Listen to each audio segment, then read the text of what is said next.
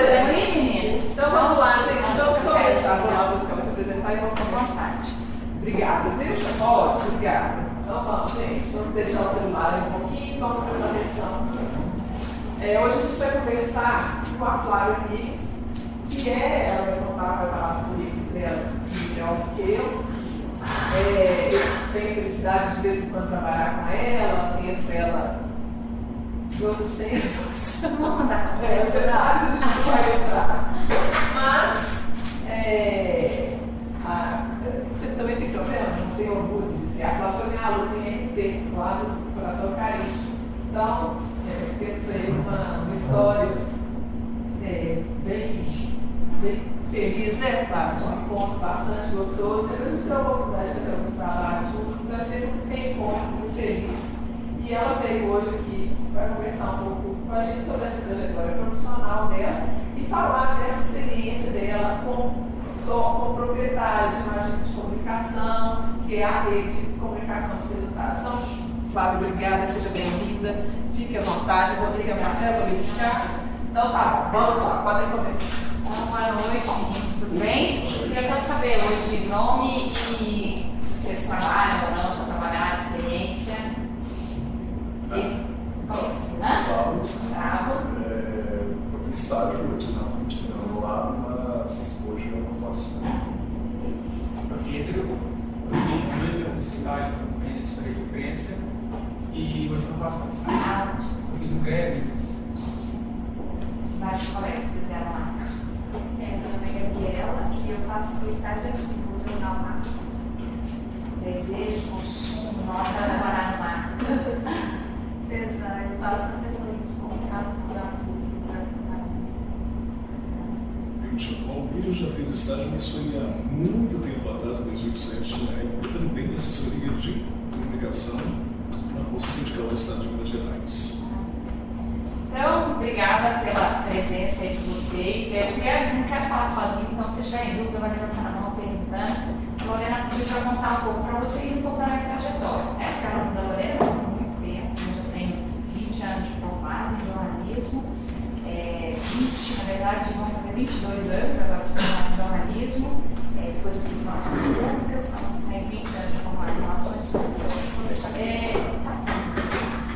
é, e eu escolhi, eu sou do interior, estudei até o TCC Instituto de Medicina, né, era meu sonho ser médica, é, até que eu descobri a comunicação, na verdade a comunicação sempre teve, mas é aquela coisa do interior, a gente não sabe muito bem o que as pessoas fazem, né? E aí quando eu me encantei de verdade pela comunicação, é, aí no meio do ano eu decidi fazer comunicação, fiz jornalismo, passei na PUC, e aí começa a minha história com jornalismo. Né? Uma história fascinante, que eu acho que hoje eu não vejo nenhuma outra profissão que não fosse essa. Né? Eu acho que a gente tem uma oportunidade, vocês estão vivendo uma oportunidade única, né? onde a gente vive todas as fases da comunicação, a gente está vivendo todas as fases da comunicação, uma transformação tremenda. Vocês escolheram uma profissão durante muito tempo né, falaram que ela ia acabar, acabar, e ela, a gente nunca teve uma profissão que está com um papel tão importante na transformação da sociedade, que é o jornalista. Né? Então, eu estudei na, na PUC Coração Carístico, né? comecei estagiando no terceiro período, primeiro comecei vendendo anúncios de jornal, né? tinha um ritmo para trabalhar no marketing, no marketing eu não passei, meio fui fotógrafo do marketing período. É, depois eu fiz, aí fiz estágio mesmo no Andrade Gutierrez, em assessoria de comunicação, é, depois eu trabalhei, fui fotógrafa, fui estagiária do Eugênio Sá, não sei se ele é fotógrafo você, porque ele é professor da PUC, acho que é do Coração Carístico, né, Lorena? É, fui estagiária de fotografia, depois eu passei por, é, fui estagiária em TV, na TV Bandeirantes, né? Fiz um pequeno estágio, eu era alucinada com a TV, fiz um pequeno estágio na TV Manchete, vocês nem, dado vocês nem nunca ouviram falar. É, é, depois eu fiz assessoria da PUC também, né? É, no final, e aí eu descobri a comunicação corporativa e foi quando eu fui, né, me apaixonei por essa área e aí eu fui fazer jornalismo para empresas. O que, é isso? Né? Eu brinco que jornalista era muito fácil explicar para minha família o que, eu fazia. Né? É, minha avó sempre me perguntava, tudo bem, que dia que você vai aparecer na Globo? Minha avó não vou aparecer na Globo. Né? Por quê? Porque era isso. Né? As faces do jornalismo, vocês vão experimentar isso de uma forma muito fascinante, Né? É difícil sim, eu acho que nós passando por um momento muito delicado dessa mudança, mas mais do que nunca, né, a gente passa por um momento muito fascinante da profissão que vocês escolheram. É, eu, tava, eu fiz um curso agora de dois dias sobre tendências da comunicação corporativa, é, lá em São Paulo, e uma das palestras mais interessantes que a gente teve lá foi com o editor-chefe do Estadão, né? E ele contando toda a trajetória que ele tem feito, né, em todos os desafios, já foi editor da Brava, já foi editor da, da né, já foi editor de alguns serviços da, da editora Abril, ele já foi Folha de São Paulo, ele já passou por muitas redações. E é, ele é professor né, de uma universidade também na é muito engraçado, ele faz jornalismo na INSPER, né, que é especificamente mais de negócios. E aí a mentalidade hoje, para onde o jornalismo vai caminhar? E aí, o que nós vamos fazer? O que é essa comunicação que vem? Né? E aí é muito legal, e aí acho que vale a pena vocês investigarem entender sobre isso. Né? Ele fala da entrada da inteligência artificial, né? É, existe, vocês já devem ter lido aí várias discussões sobre né, que a inteligência artificial vai ser capaz em muito pouco tempo de escrever textos muito melhores do que nós, né, pela capacidade que ela tem de juntar dados. Mas aí vem o questionamento, mas como nós humanos, humanos conseguimos fazer diferença nisso? E esse é o grande questionamento dele. Né? Então é muito interessante o que ele faz com isso, como é que ele estuda isso, ele tem ido para universidades do mundo inteiro para estudar como é que o Jobs está fazendo isso, como é que o Dave está fazendo isso, como é que a imprensa no mundo está se organizando para essa nova realidade, transformação digital, de tudo que vem pela frente, né? Mas é muito, eu falei que fiquei emocionada de verdade por ser jornalista, de na hora que ele fala assim, é muito simples hoje, se eu quisesse, né? Porque o jornal hoje, basicamente, a gente está trabalhando com ele aqui. Ah não, é o celular, é o tablet, é o, o desktop. Ele falou assim, seria muito fácil, a gente tem robô, para ah, você gosta de desenhar, gosta de esporte, cidades, não sei o quê. Aí o, né, a gente pega seus dados, lê, com um robôzinho, de saber a página do jornal, ia ler isso, sua primeira capa ser essa. Mas de repente dela, que gosta mais, ah, eu gosto mais de moda, gosto mais de cultura e economia. E aí o jornal que ela abre esse desktop dela ser a cara dela, isso é fácil de fazer hoje. É, pouquíssimo robô simples consegue fazer isso. Ele fala assim, mas qual é o meu papel como jornalista de formar o ser humano e a opinião pública, levar para a discussão pública? Então, não tem que dar só o que você quer, mas o que é importante para a formação do cidadão que você precisa se tornar. Então, achei muito bacana, então, vale a pena vocês acompanharem a evolução do que o Estadão vai trazer e consegue fazer uma virada grande. Né? New York Times hoje, ele está muito melhor do que antes, quando ele era só papel, né? essa coisa de continuidade. Então, acho que é importante vocês acompanharem disso. Mas eu estou contando isso porque aí sim me formei em jornalismo, né? Fiquei fascinada por esse, por esse mundo, mas eu escolhi trabalhar com jornalismo dentro da comunicação corporativa. Né? Vocês, têm, vocês não têm essa de assessoria de imprensa aqui, tem? Tem? Vocês fazem quando? Já tiveram? Não. Semestre vem é o último, né? Eu também só tive uma disciplina na, na época, não sei se a Rita Lobato é professora aqui? Não. Não? Só lá. Só lá, né? É, eu, fui, eu fiz uma única disciplina também. Na minha época ainda existia um preconceito muito grande, falava que era assessor de imprensa não era jornalista. Né? É, e o que eu estou aí para dizer é que não tem nada a ver, pelo contrário. Né? Que vocês tenham muito na cabeça, vocês, vocês estão no sétimo período, de entender que quando eu vou contratar lá na rede, né, a rede hoje, a gente tem 16 anos de mercado, somos uma agência de comunicação corporativa, somos a segunda maior agência do Estado, é, a 37 do Brasil. É, e assim, a gente, eu quero saber se o cara fez jornalismo, se o cara fez relações públicas, se o cara fez PP. Não que não importe a formação dele, mas o que eu quero é que a pessoa tenha interesse em trabalhar pela comunicação. Então, inclusive hoje a rede fala que eu não vendo assessoria de imprensa ou digital ou comunicação interna. Sim, são divisões que a gente tem dentro da rede. Mas o que eu vendo hoje é inteligência e comunicação. Quer dizer, colocar o meu conhecimento de comunicação, seja pela, pela poder de apuração que vocês de jornalismo têm, pela visão de, de negócio, de economia, de linkar as informações, de fazer isso fazer sentido, né? ou pela visão do cineasta, que hoje a gente tem funcionário que é cineasta lá dentro, ou num RP que tem uma visão diferente. Então, essa combinação é que traz um resultado muito legal. Então, hoje eu não tenho dúvida nenhuma que o jornalista está sim preparado, pronto para essa assessoria e para os desafios que a assessoria tem. Né? O mercado já ainda chama de assessoria de imprensa, né? mas cada vez mais a gente tem que ver que esse mercado muda, e muda muito. Né? É, por exemplo, a gente atende clientes de várias áreas, então eu atendo desde Vale, né? a gente participou da crise da Samarca, né? a gente atende a Breve, escola, eu atendo Boticário, então a gente tem clientes muito diversos e isso traz uma, uma, um conhecimento muito bacana é, mas traz desafios também. Por exemplo, na época da Samarco, a gente foi chamado uma semana após o rompimento. Eles me ligaram sete horas da noite de uma quinta-feira é, e falaram assim, era, não era nem assim, tinha seis e pouco, falaram assim, claro, eu estava precisando bater um papo com você. Foi claro, mano. Né? Ela, ela, também é PUC, né? Ela também estudou comunicação na PUC. Você pode vir aqui? Foi claro, né? Quando você quer, tipo hoje.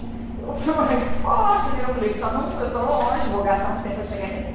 Até que horas você passa aqui? A gente não vai embora, não, a gente costuma ficar aqui até a hora que você chegar. E como assim, né? Então eu saí, eu estava no, compromisso, fui para lá, cheguei lá, às sete e pouco da noite, saí de lá nove e meia, com o compromisso de entrar no outro dia às nove da manhã com uma equipe, da minha Deus.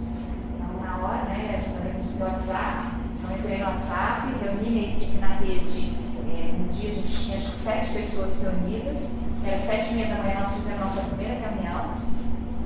É, pedi para eles entendam tudo, investigam tudo, daqui uma hora eu estou aqui para que a gente alinhe, saia, porque eu também tinha uma crise na, na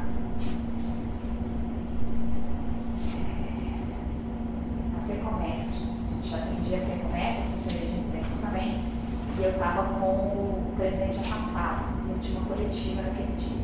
Eu fui para o comércio, orientei o presidente, a gente atendeu a imprensa, eu volto, e aí a gente entra para essa marca, direitinho, é uma sexta-feira 13, 13 de novembro, e a gente entra para dentro marca, e eu fico um ano e meio lá, e aí com uma visão muito de jornalista. A gente não era assessoria de imprensa lá, lá nós éramos produtores de conteúdo, a gente fez como se fosse um hub de produção de conteúdo, a gente uniu, chegamos a ter 14, 16 pessoas por dia produzindo a gente montou um, um centro para que a gente pudesse produzir para todas as áreas. Então, tudo era apurado através da nossa hub. Depois disso, podia virar documento para comunicação interna, virava documento para assessoria de imprensa, virava para digital, mas a gente montou como se fosse uma grande relação dentro da SAMAP para que a gente não tivesse problema de desvio de informação. Isso era muito importante naquele momento. Uma gestão de crise, a gestão da informação é fundamental para que a gente tenha sucesso ou não dentro daquele gerenciamento de crise. Então, essa foi uma experiência muito interessante, muito bacana. E aí sim, aí eu tinha muito mais o perfil de jornalista do que o perfil de assessor. É, foi para isso que a gente foi contratado. É, tem outros caminhos que a gente vai usando as habilidades múltiplas, né? É, as habilidades que vocês têm aqui é, de monte para aprender, para entender. Eu escolhi um case para trazer para vocês para entender um pouco de como é que aqui eu trabalho com né, com jornalistas, com o serviço de assessoria de imprensa e com, com a comunicação, a gestão da informação, a inteligência, a estratégia do negócio, eu consigo trazer resultado para esse cliente. Passa para mim, está fazendo favor. Então, o poder do PR, né, que é Public Relations nada mais é, mas é do trabalho na gestão da reputação online e offline. Então, as pessoas hoje não é mania de americana, né, que antigamente falava assessoria de imprensa, hoje é PIA 2.0, é, então tem, tem tudo. Mas, na verdade, nada mais é do que assessoria de comunicação no relacionamento, tanto on e offline. Então, o Shop Estação é nosso cliente já há algum tempo, né? É, ele é um, é um cliente que ele tem algumas especificidades, né? Ele foi o primeiro no Brasil a, a ter a questão dos dos rolezinhos, né? Foi lá que surgiu o rolezinho. A gente tem uma característica muito própria da estação, é porque ele é um lugar instalado acima de uma estação de trem, ônibus mesmo. Então ele tem um fluxo de gente muito grande, é bom por um lado, mas ele também traz vários outros problemas por outro. Né? As pessoas nem sempre conseguem separar o que é do shopping, o que é do serviço público que está ali, né? E isso traz vantagens, desvantagens e desafios para a gente nessa condução passar para mim. Né? Então, dia 1 do 12, é... vamos ver se o áudio vai. Né?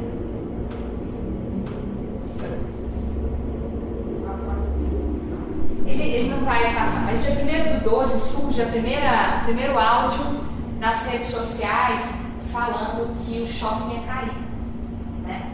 É, que o shopping tinha perigo de desabar, e aí, imagina, 1 do 12, shopping né? a gente pensar o que significa o período do Natal para o shopping. É o principal é, data comemorativa, né? a, primeira, a principal data de venda de qualquer comércio. Né? Então surge nas redes sociais esse boato de que o shopping estação ele ia, né, ele ia cair. Aí vem o segundo momento, ah, né? Oi? Eu, tava, eu não, não localizei o, a saída aqui. Será que alguém sabe, gente, mexer nessa mesa aqui?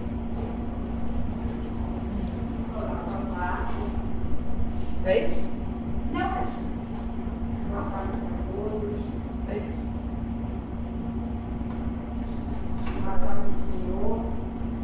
Para eu?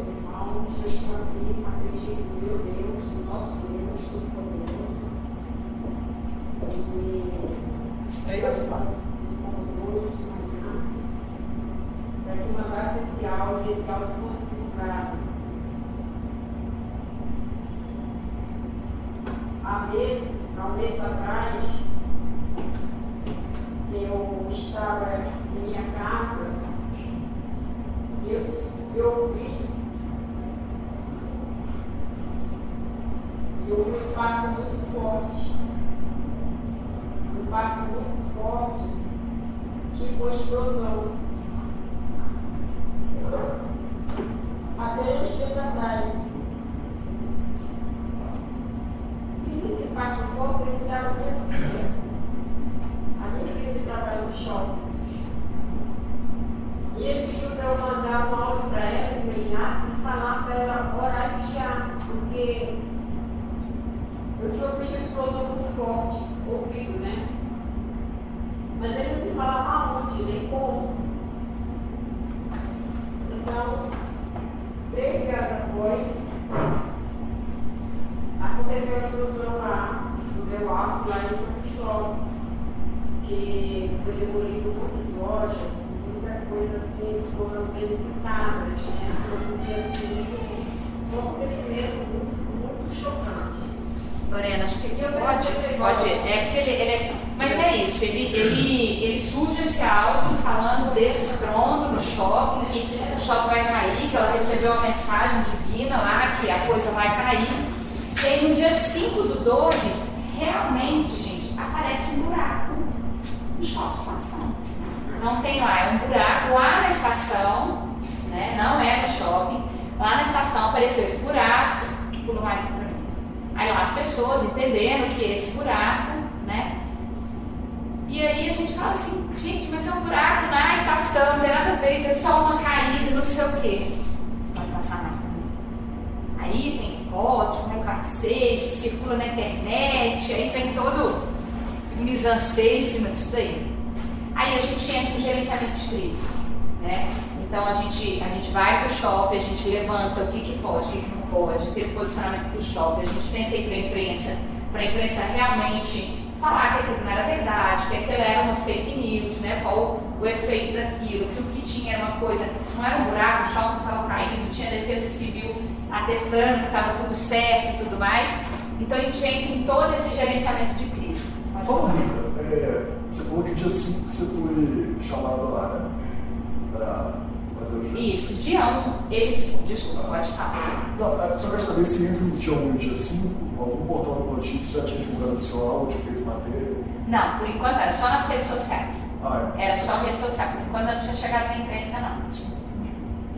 Então não tinha viralizado, assim, porque se fosse algo viral, com certeza com portal de notícias teria falado sobre. É. Não, ele, ele, ele rodou muito nas redes, nas redes, né? Nos WhatsApps, essas coisas. Mas não chegou a ponto do, da imprensa começar a procurar a gente, não. Mas aí no dia 5, na hora que surge o buraco, aí as pessoas começam a ligar as coisas. Né? E aí, o que, que é isso? Só que dia 7, a gente teve um teto desabando, gente, lá dentro. Não é pra nascer, né? Como é que a gente faz? A gente teve um problema, passa pra mim, galera. A gente teve um problema lá de chuva e o teto deu uma. Acho que tem uma mais.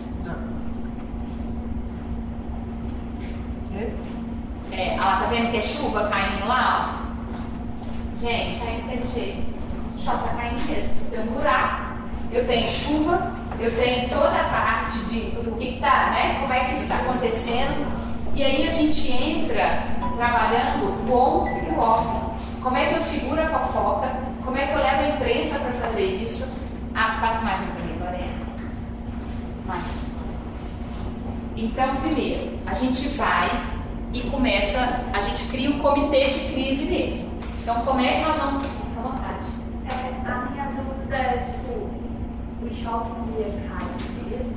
Porque, assim, é, teve esse áudio que parecia ser uma fake news, um negócio que não era para levar a sério, aí apareceu um buraco, aí depois o caiu.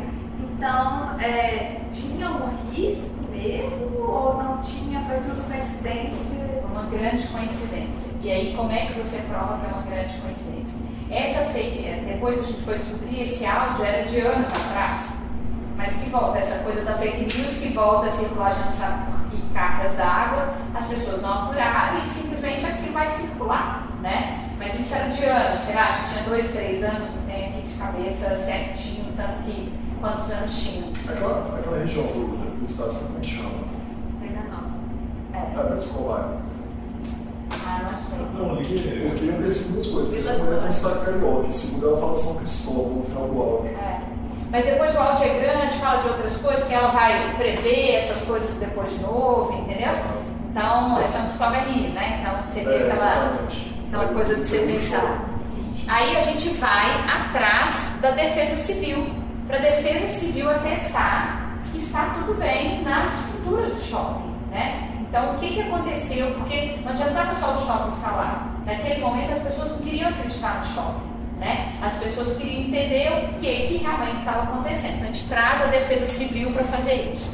A gente começa um trabalho intenso de monitoramento de mídia e redes sociais. Esse é um trabalho, gente, que a gente vai fazer sempre. Tá? Então, qualquer problema que vocês tenham com o cliente de vocês, em assessoria, vocês estão trabalhando, vão trabalhar, primeiro, vamos monitorar. Tem que saber de onde isso veio. E aí, monitoramento tem hora que é 24 horas. Dependendo do cliente, a gente mantém. E aí, você tem tanto monitoramento pessoal, quanto você tem milhares de ferramentas hoje que conseguem fazer isso para vocês. né? Então, vocês têm que ter consciência disso, porque isso é fundamental. Inclusive, para a gente descobrir que, da onde vem essa informação né, da onde que está vindo esse material e aí como é que eu vou combater isso daí. Aí começa a chegar várias demandas da imprensa, né? E aí, é verdade mesmo? Como é que tá isso? E aí? Como é que vai ser? É verdade? E aí a gente começa a entender como é que a gente vai fazer para sanar esse problema. Como é que eu faço com que eles acreditem com que a gente está fazendo é verdade ou não? Primeiro, a gente atendeu todas as demandas. Né? Não tinha uma demanda que tivesse chegado que a gente não tivesse dado uma resposta, que a gente não tivesse convidado para entender, para conversar com a Defesa Civil. Então a gente realmente foi mostrar a verdade para que eles tivessem a própria conclusão. Não era só o choque que estavam falando, mas eles precisavam ver aquilo como verdade. Né? A gente foi para uma publicação do post, então temos que ser real, temos que falar a verdade, e vamos publicar proativamente um post falando do que está acontecendo com o posicionamento da Defesa Civil. E aí é uma coisa muito importante né, nessa visão que a gente vai precisar ter cada vez mais. Então tem gente que faz só assessoria de imprensa. Né? É, não dá mais para você pensar só no público de imprensa. Você tem que pensar na imprensa, mas o que está sendo falado com o público interno? Né? E o que está falando com o público externo? E aí como é que os lojistas estão vendo isso? Como é que os funcionários estão vendo isso? A gente tem que lembrar, né, vocês fizeram teoria da comunicação com quem? Vocês não têm duas ou três em teoria da comunicação?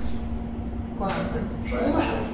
Só uma? Não, tivemos três. Não, teoria da Não, se eu falar matéria, teoria, não. Com Ah. o mesmo professor, a gente teve. A, a gente teve introdução aos estudos da comunicação, teoria da comunicação, e a outra foi o quinto, que foi. Ah, não, o quinto foi turismo. É. Eu, na minha época, a gente tinha três disciplinas, três períodos de teoria da comunicação, né?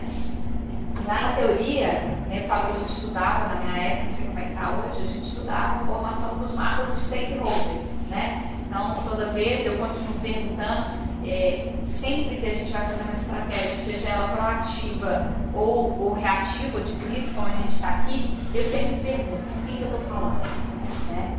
Só que hoje não adianta mais eu perguntar só com quem eu estou falando. Eu tenho que entender todos os chapéus que veste. Né? Porque hoje não adianta, antigamente a gente falava assim, quem era imprensa? Era imprensa. Né?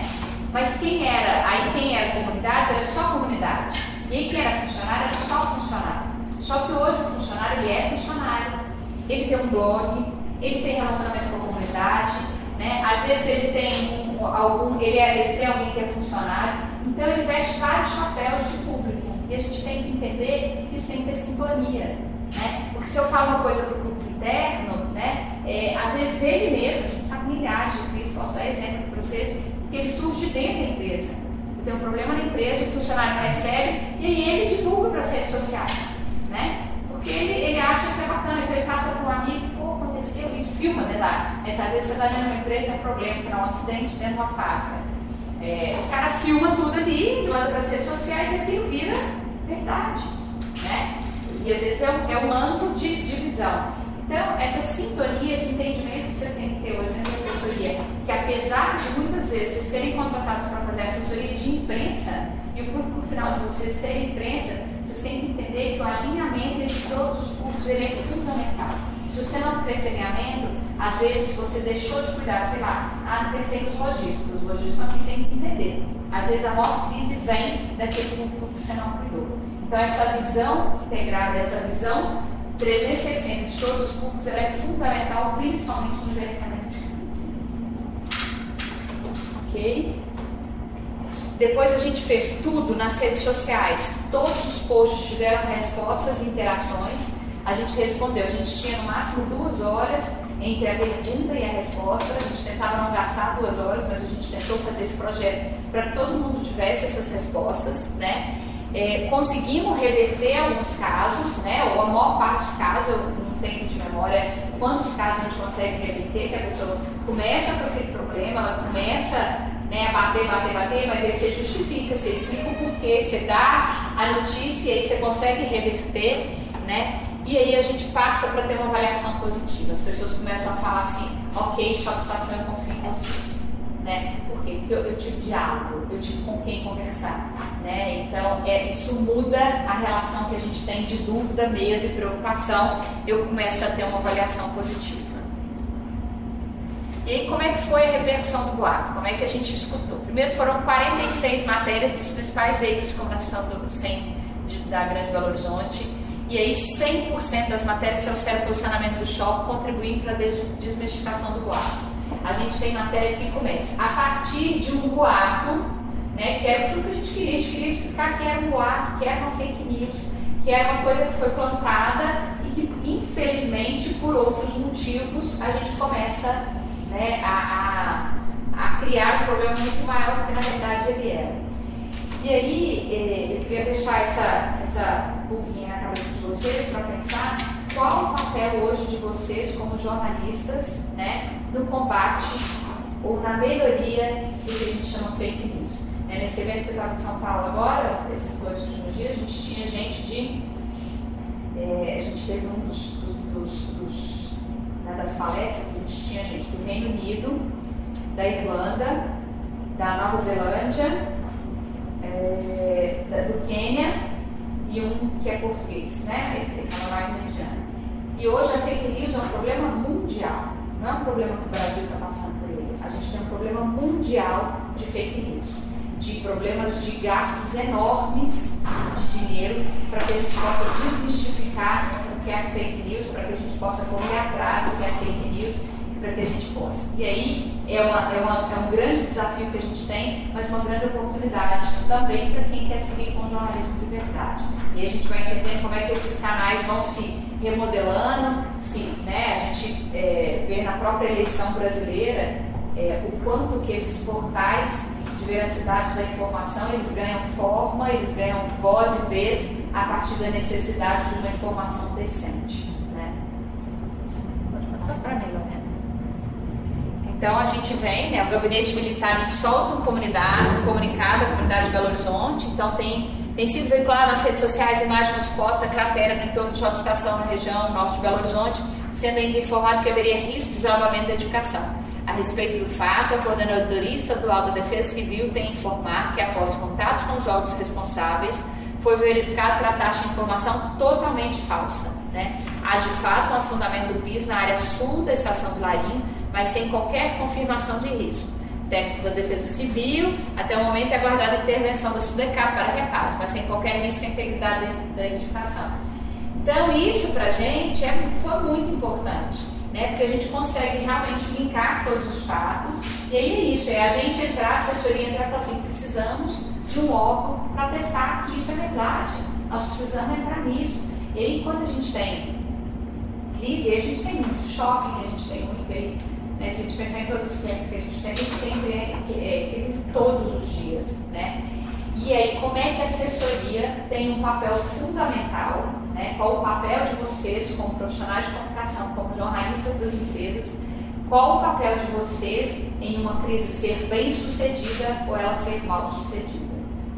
Depende muito do papel que vocês exercem hoje nas organizações.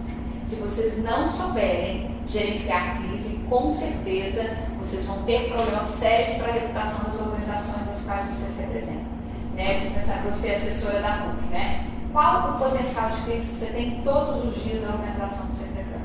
São quantos você está no coração carístico, né? Quantos mil alunos vocês têm lá por dia? Eu não tenho ideia da quantidade de alunos. Está falando o quê? Do estágio? Não, estou falando da Os alunos É. Não, não sei. Você sabe, Lorena, quantos mil alunos? Vocês devem ter no mínimo uns 5 mil alunos por dia lá. Ah, agora. Ah, muito mais. Muito mais. É, A PUC Minas tem 54 mil. do todo, né? Todas. É. Então, você imagina, vamos botar que lá a gente tem 20 mil alunos por dia lá, entre tudo da manhã, tarde e noite. Você tem no mínimo 20 mil potenciais problemas diários dentro da sua organização.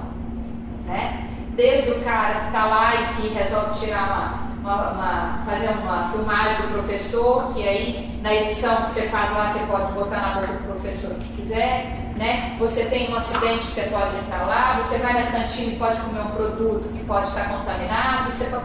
Imagina o volume de potencial de problema que você tem dentro de uma instituição. Né? E o que você vê é uma instituição, no caso da PUC, né, extremamente bem avaliada, extremamente bem cuidada, né, com uma imagem e reputação muito bem conservadas. Quê? Porque ela cuida. Né? Porque ela tem uma política de, de relacionamento com os seus stakeholders, porque ela responde e participa com a imprensa, mas ela também se comunica com a comunidade, porque ela também tem uma comunicação Ok? A gente, nenhuma instituição está livre de problemas. Não estou falando que a PUC é perfeita de jeito nenhum. Mas pensando no potencial de problema que ela tem e na reputação que ela tem hoje, mesmo se eu não conhecesse, a única, a, a única certeza que eu posso ter é que ela cuida. Né? E é isso o papel fundamental que a gente tem hoje como assessoria de imprensa. Qual que é a minha função quando eu sou contratada por uma empresa? Cuidar da imagem da reputação dela. Né? Então, qual- qualquer trabalho de assessoria, posso vou dar mais alguns exemplos para vocês aqui. Eu falo que no final, na hora que a gente fecha as contas no final do dia, o que eu preciso entregar é imagem e reputação da organização. Isso repercute em tudo. Nós temos, vou, passa mais um para mim?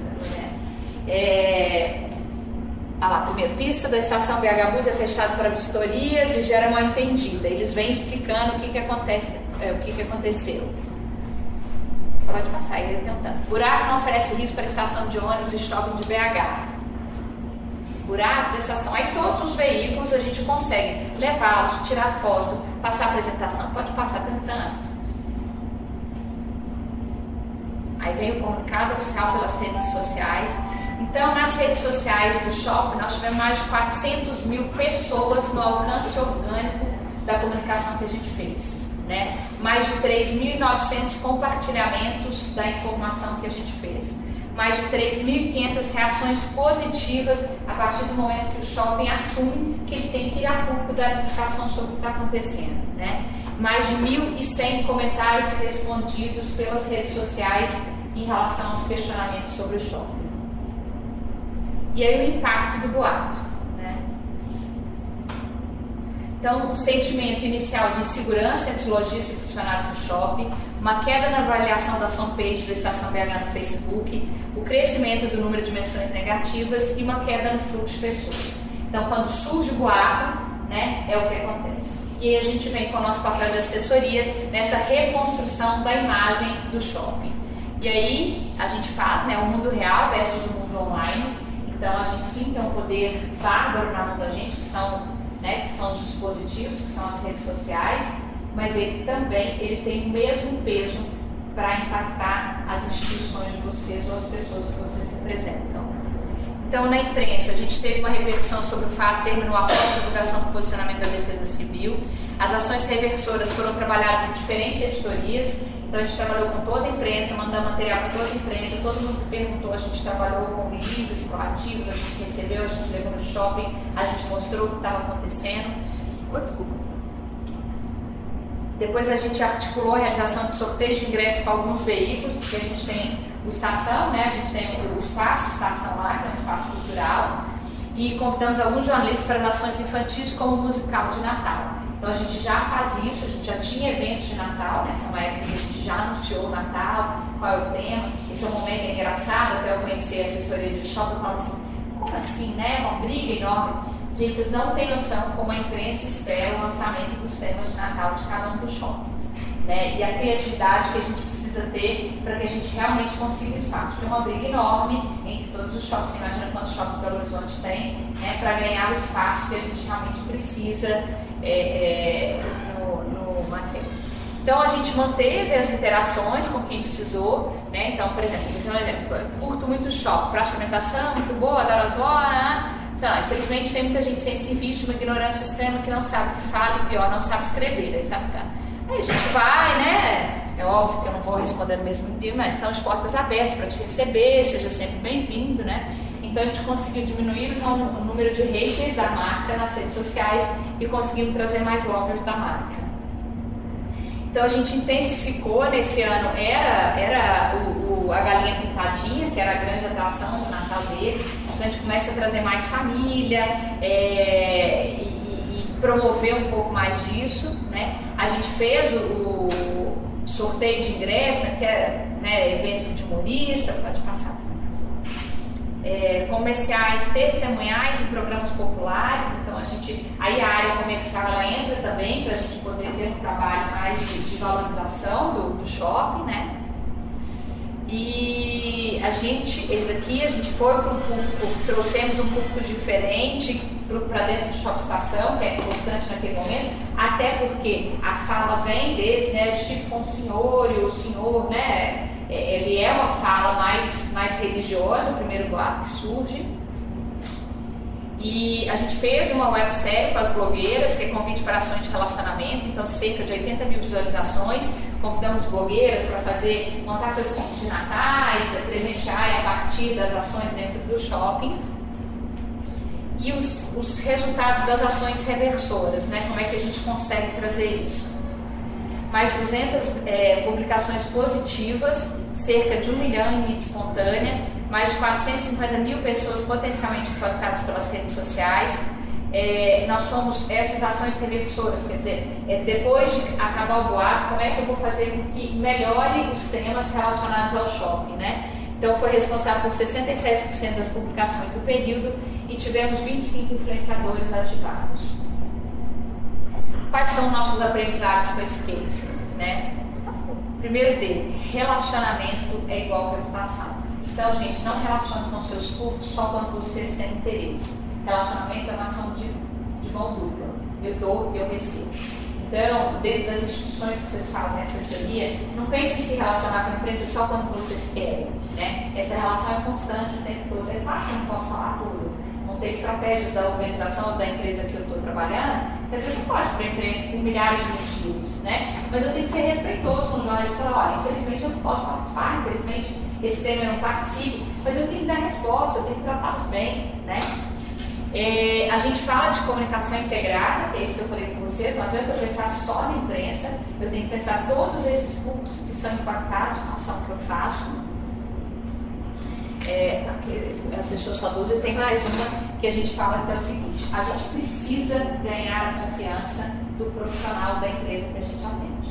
Né? Então hoje é muito difícil acontecer uma crise dentro dos nossos clientes sem que a gente seja comunicado. Eles entendem hoje que nós, da comunicação, da assessoria, somos fundamentais no gerenciamento de crise, seja ele qual proporção ele tem. Seja uma crise assim, que a gente começou pequenininha e acabou virando uma crise grande, né? É, seja é, lembrar recente, faz esse vídeo que a gente já vamos lembrar. Uma morte de alto fogo, né? A gente tem dentro de alto fogo, a gente atende cirúrgica, a gente atende mineração. É, seja, por exemplo, agora com a crise da Vale, a gente atende a Vale na produção de conteúdo, a gente não faz assessoria de imprensa deles, a assessoria de imprensa deles é no Rio, né? Que é onde a. É, mas a gente fez todo o alinhamento, a gente foi para dentro, entender dos conteúdos que a gente fazia, como é que a gente fazia, e a gente fez mais. Né? Todas as outras empresas de mineração que a gente atendia, nós temos uma reunião geral no escritório com as pessoas que atendiam mineração e a gente vai entender o que nós vamos falar daqui para frente. Isso é uma crise, não é uma crise da Vale, é uma crise do setor. Né? Então nós sentamos com cada um, então, por exemplo, na CELO. Então tudo que eu já tinha programado, eu tive que rever o conteúdo. Eu não podia ficar falando naquele momento de prêmio, a CELO ganha prêmio, a CELO. Gente, a mina da CELO foi também parada. Né? Eu tive que desocupar comunidades por causa da crise. Então, é muito importante que vocês entendam que vocês não são mais produtores de conteúdo, vocês não, a assessoria não é produzir release, a assessoria não é só fazer bom relacionamento com jornalista. A assessoria é trabalhar na reputação das organizações, entender a estratégia das organizações, entender que com comunicação vocês vão trazer resultado para isso. Okay? Não sei quanto mais tempo eu tenho para contar mais alguma É coisa. verdade. Já passei São muito, né? 19 horas. Aí. Vocês é, ficam à vontade. Se quiserem se conversar, se quiserem fazer mais alguma alguma pergunta, Eu tenho alguma uma pergunta. fica à vontade. É, você falou da, da relação do shopping com o externo, os frequentadores. Mas como foi feito o trabalho de comunicação interna com os lojistas, enfim, para tranquilizá-los? Porque devia ter um receio interno também dessa É. questão. Eles têm já ações específicas deles com os lojistas. Eles têm caminhão, eles têm veículo, que eles, jornal, newsletter, não sei de estação, chama newsletter eletrônico, agora não sei. É, então, ele, eles utilizaram esses veículos, deixaram a área de relacionamento com os lojistas disponíveis para explicar, para falar, e sim, os lojistas são os primeiros a serem captados. Então, eles usaram os canais que eles já tinham, mas se deixaram muito abertos para essa relação. Né? Esse é um ponto muito importante, porque é hora que a gente esquece deles. Né? A gente teve uma vez uma crise numa fábrica, para entender como é que a gente tem essa visão ampla. Né? Uma vez a gente teve uma, uma crise numa fábrica, e aí, beleza, nós tomamos conta de tudo, né? Não, então, o que nós vamos falar com a imprensa, como é que vocês vão trabalhar com o público interno, cuidando de tudo. Mas nós esquecemos de avisar, treinar, né? E aí faz parte. E aí um jornal da cidade ligou para a recepcionista da fábrica, né? Como fiquei sabendo, o menino, não é que aconteceu mesmo? E a recepcionista contou tudo. Quer dizer, a gente tinha orientado todo mundo, a gente tinha falado todo mundo e esquecemos da recepcionista, né? De ter uma orientação específica para ela. E ela passou toda a informação para a imprensa e a imprensa nos curou e aí sim virou um outro gerenciamento de crise, né? São os aprendizados que a gente tem. É, tem alguns, por exemplo, às vezes muita gente fica interessada, né? A gente faz muito evento, né? Por exemplo, é, já fizemos muito, hoje fazemos bem menos, mas a gente faz alguns eventos bem, bem bacanas. Por exemplo, em janeiro a gente fez o Planeta Brasil. Todo mundo conhece aqui, Planeta Brasil é o é festival fora do eixo Rio e São Paulo. Gente todo o trabalho de assessoria que é qual é a estratégia, o que, que faz, o que, que não faz, texto, material, contato com, a, com, a, com os artistas, quem atende quem, convite de imprensa, press trip para a gente trazer eh, o pessoal de fora para cobrir o evento, acompanhamento desses jornalistas que vieram de fora. Então, você tem todo esse trabalho que tem que funcionar. Para um evento do tamanho do Planeta Brasil acontecer, o ideal é você trabalhar ali quatro a cinco meses para você dar conta de fazer um trabalho perfeito. Mas, normalmente, evento a gente não consegue, né? Então, nós trabalhamos dois meses, dois meses e meio antes do evento. Só que, gente, se a- o, o- o evento é gerenciamento de caos, tá? Sempre. Evento é gerenciamento de caos. Então, a gente fez tudo bonitinho, consegui matéria pra caramba, consegui matéria em revista nacional, é, Folha de São Paulo, página inteira, é, revistas de rock, assim, maravilhosa a repercussão. A gente tinha quase 100 jornalistas credenciados para o dia do evento, jornalistas é, de vários rádio, TV, jornal, blog, site. A gente tinha uma press clip da Folha de São Paulo e de uma revista internacional de música super bacana. Então, que a gente convidou três, na verdade eram três jornalistas, outros esqueci de onde. Na sexta-feira acontece Brumadinho. E aí? Né? Então, rompimento de Brumadinho na sexta, o evento era no sábado. Então, a gente teve que mudar várias das estratégias que a gente teve, né? A começar para é, os produtores falar para eles, olha, pode ser que ninguém na imprensa apareça, vocês estão conscientes disso? Porque eles vão estar, hoje, Minas Gerais, o Brasil, o mundo está focado em Brumadinho. Então, mesmo com tudo isso, tivemos 40 jornalistas trabalhando e, e cobrindo o evento. E aí você vai cercar todas as ações, que é assim, gente, nós temos que tomar cuidado, porque a gente não pode falar mal, não sabe ainda o que, que aconteceu. Então, cuidado para que vocês vencem. A gente teve.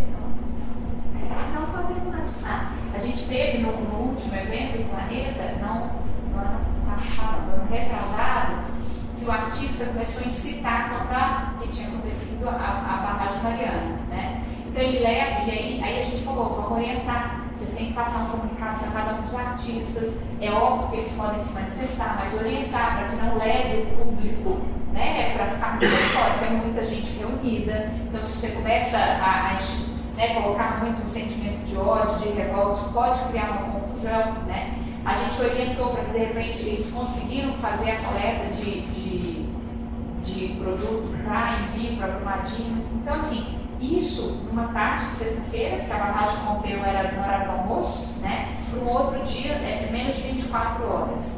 Então, a assessoria tem muito disso. A gente lida o tempo todo com aquilo que você não tem muito controle, né? E aí a gente precisa estar preparado para isso. Agora, para resumir, eu vou contar para vocês o seguinte. É, e eu brinco que apesar disso tudo, apesar disso tudo não, né? Que, que é muita coisa, né? é um desafio enorme e cada vez mais a assessoria ela abre um papel muito maior. Né? A gente começa a pensar, não dá mais para pensar só em release, coaching. É, eu brinco muito com a equipe lá da rede, né? hoje a gente tem cerca de 70 profissionais lá na agência.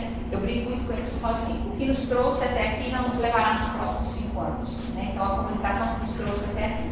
Então a gente vai ter que pensar muito diferente, porque as pessoas estão consumindo diferente. Né? Eu tenho filhas na faixa de 10 anos elas nunca entraram na Globo. Elas nunca assistiram a rede Globo. Outro dia eu estava assistindo lá, minha mãe estava assistindo Fantástico. O que é isso? Eu assim, uma criança mais fantástico, né, gente? E, nada, domingo, né, que dá aquela depressão na gente, que vai começar segunda-feira, é, nunca entraram. Porque minhas filhas consomem informação de um outro jeito. Né? Elas consomem pelo YouTube, elas têm Netflix, elas têm programas, elas têm os canais fechados. Então, a gente não consome mais como a gente consumia antes. E aí, como é que vocês, como jornalistas, como assessores, como produtores de conteúdo, como jornalistas do futuro, estão pensando nisso? Né? É, mas eu tenho, eu acredito numa coisa muito, muito especial. A gente nunca teve uma oportunidade tão grande de fazer a diferença com o que a gente faz, que. É, a gente está num momento muito único para fazer de vez com que a comunicação faça a diferença nas organizações. Então, esse desafio é muito grande para vocês que estão entrando aí no mercado. Então, boa sorte. Se vocês precisarem de alta, tá? Eu estou precisando de estágio, estagiário. eu estou precisando de estagiário. Se alguém tiver interesse, então precisando de estagiário de design, nós estamos precisando de estagiário de vídeo, nós estamos precisando de estagiário de produção de conteúdo. Então, se alguém tiver interesse, pode mandar para vagas.redecomunicação.com. Tá? Aceitamos gente do sétimo período com o menor preconceito. É, inclusive, temos várias pessoas. Por exemplo, a minha gerente de comunicação externa hoje, ela começou como estagiária na rede. Ela fazia clipe na rede, depois ela passou para estagiária de atendimento, depois ela virou atendimento, depois ela virou coordenadora. Hoje ela é minha gerente é, de comunicação externa. A Mariana está comigo há 14 anos. É também uma, uma ex-PUC. Né? Então, eu gosto muito de estagiário. A gente tem, hoje a gente tem pouco estagiário lá, já tivemos mais. Então, estamos precisando, se vocês quiserem conhecer alguém, manda mim. É, qual é a análise que vocês fazem da cobertura na imprensa do barragem Mariana, do movimento da Laje da barragem do Você está querendo que eu te faça avaliação da imprensa? É, é, vocês... Eu acho que é difícil falar, porque os dois são os clientes Mas eu vou falar dentro do que Eles não são dos dois, são clientes de assessoria de imprensa. Tá? Então, a Samarca era cliente de conteúdo e a Vaga é cliente de conteúdo. Então, a gente não trabalhou no, na assessoria de imprensa deles. Eles tinham, na casa da Samarca, era uma agência de São Paulo que cuidava, no caso da Vale, uma, uma agência nacional, ela tem escritório em São Paulo, mas a base da Vale fica aí no Rio de Janeiro. É, eu acho que a imprensa, principalmente na Samarca, ela foi muito mais cruel na cobertura. Né? É, e aí eu avalio por vários motivos. Primeiro, porque era um custo muito grande, ninguém nunca tinha pensado em uma coisa dessa. Né? Então a proporção é muito assustadora. Né? É, então eles foram muito incisivos, muito, muito. E eu acho que a empresa não estava preparada para dar o retorno. Então, quanto mais eles foram ficando sem retorno, né? e aí eu não, eu não vou colocar o que está certo e está errado, acho que não se deve papel aqui, mas como eles demoraram muito para ter retorno, é, eles, eles tinham muita dificuldade de falar com a empresa, de falar com os responsáveis, a imprensa começa a buscar as fontes dela. Então a imprensa vai falar quem está disposto a falar com ela. Então eles tiveram, eles tiveram matérias muito mais ruins a respeito disso, porque eles realmente não tinham retorno. Então eles foram buscar o que tinha. Né? E aí o que tinha, eles vão ficar só do lado da, da versão. Né? É, no caso da Vale, eu acho que a Vale estava muito mais preparada por milhares de motivos. Não só pelo tamanho da equipe que tem, pela própria experiência que já tinha passado, né? As empresas aprenderam muito. É, ontem eu estava discutindo com uma pessoal de mineração lá em São Paulo. É, eu não tenho a menor dúvida, e aí eu tenho muita tranquilidade em dizer, é, que as, as mineradoras elas investiram muito do, do Ocidente do Mariana para cá. Não foi suficiente. Né? Mas elas investiram muito. Quando o mercado vai falar, ah, ninguém aprendeu com Mariana, ah, as empresas não se melhoraram, mas isso não é uma verdade. Não foi o suficiente, eles erraram. Né? Então, não estou defendendo, estou só falando que o investimento aconteceu. Talvez não tenha sido no lugar certo, ou o suficiente, ou né, aí, nem tem capacidade para fazer essa análise. Agora, eu acho que a imprensa dessa vez, é, o acidente é muito pior, né? É, não pela proporção ambiental, mas pela proporção das vidas, né? das vidas humanas. É, então, é absurdamente pior. Né? Eu falava muito lá dessa marca vocês deram muito sorte. 19 mortos no tamanho de uma, de uma barragem como essa, é muita sorte que vocês deram, porque podia ter morrido todo mundo. Né? Se eles não tivessem dado tempo, se fosse um outro horário, se fosse à noite, tivesse ouvido, tinha matado todo mundo, não, tinha sobrado ninguém. Né? Já vale, né, o, de Brumadinho, eles não tiveram essa chance. Na verdade, Brumadinho, o, o impacto humano é absolutamente maior do que qualquer impacto ambiental. Né? Mas a imprensa pelo menos teve retorno. Né? Você teve uma vaga disponível, você teve um presidente que estava fora, chega e atende a imprensa, você tem um. Só aqui tem esse número certo, me falaram semana passada no documento está falando bobagem, mas acho que só aqui tem 23 assessores de imprensa atendendo qualquer jornal. Atende do veículo lá do interior, da não sei aonde, ao New York Times. Eles têm só em Belo Horizonte 23 assessores de imprensa só para atender a crise. Fora é, do, vários tem o vários tem da própria agência que atende eles. Então hoje eles não deixam mais, que foi um problema que aconteceu nessa marca, eles não deixam a imprensa sem resposta. Né? E na crise do jeito, gente, é uma coisa que hoje não existe mais possibilidade, que é a falta de transparência. É, gente, interromper, senão você não o professor lá atrasado. Vou deixar o jogo. Prometo que eu volto vocês se quiserem. Eu estava trabalhando no Conselho de Medicina Veterinária, peguei é, a época de Brumadinho. E aí um problema que a gente enfrentou muito foi a demora de fazer uma comunicação oficial, principalmente quando começou a envolver o Isabel, postando nas redes sociais que estavam matando animais e tudo.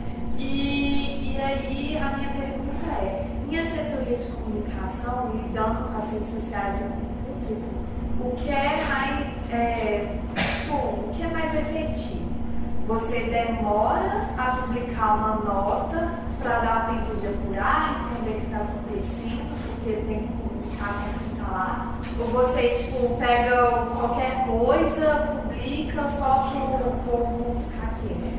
Qualquer coisa publica não é o caminho, né? Mas hoje a gente tem que aprender que não dá para apurar tudo. Né? Se eu apurar tudo, às vezes eu demoro 8, 10 horas, eu tenho que pensar no jurídico, eu tenho que provar. O ideal é que a gente comece a dar aquilo que a gente tem de certo aos poucos, mesmo que sejam públicos. Né? Então, de repente, a informação que eu tenho é: aconteceu o rompimento, a gente vai apurar e entra em contato. Aconteceu, eu tenho tal posicionamento, é isso que vai fazer.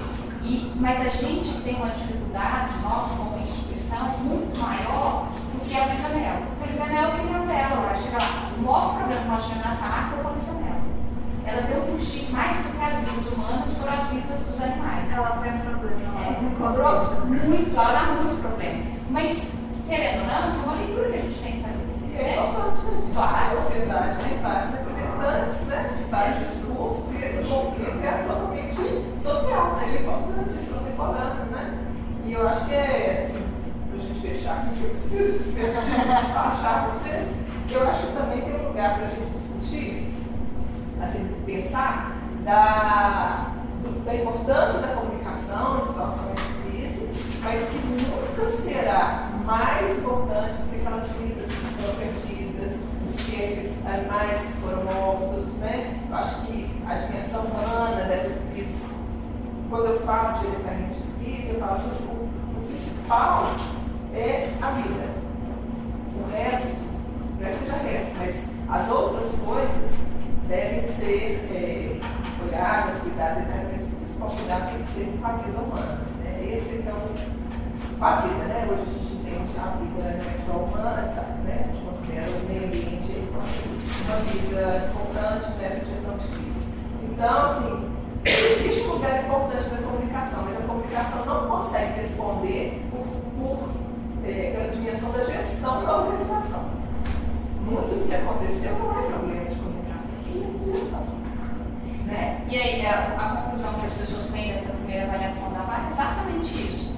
Se é, o impacto, né, se o fato tivesse ficado só nos primeiros 15 dias que a gente viu da crise, talvez a comunicação tivesse dado um show na recuperação da reputação da vaga. Mas existem fatos que sobrepõem isso. Que é isso? Tem na que a morte, na hora que você vê os e-mails, na hora que você vê a falta da licença, na hora que você vê a troca das informações, tem muita imagem que a comunicação faz né? Mas sim, cada vez mais a gente tem um papel muito importante, ainda mais nisso que você está falando.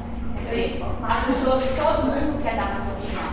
Então a transparência e a forma como você faz isso é fundamental. E tem que gente é direito de sociedade. Mas assim, só desculpa, só completando essa fala, quando eu fiz essa pergunta sobre escolaridade, porque eu acho que é, mesmo com essa falta dizer, de manejo para lidar, para responder, a imprensa, de uma forma geral, ela entendeu ah, um crime ambiental, que eu chamo, como um acidente.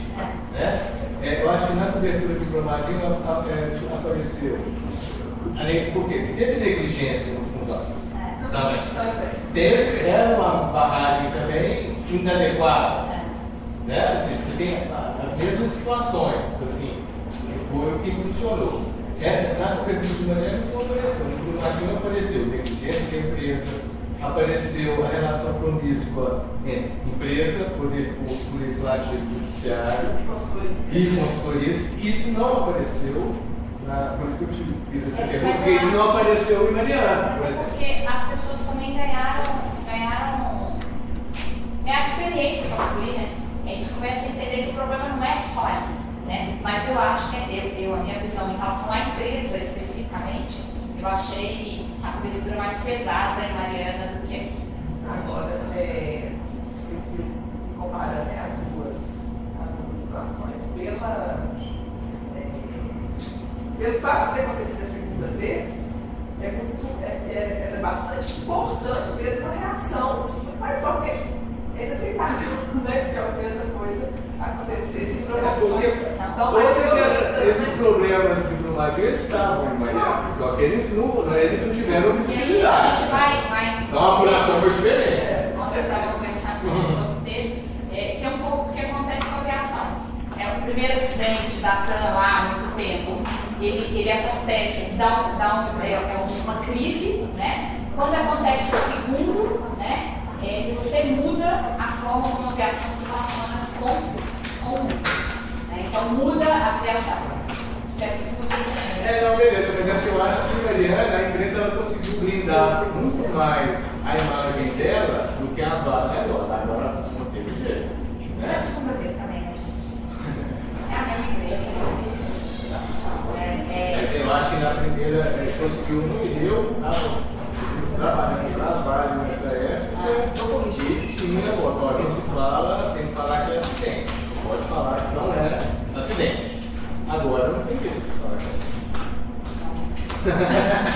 E eu não trabalho mais trabalho.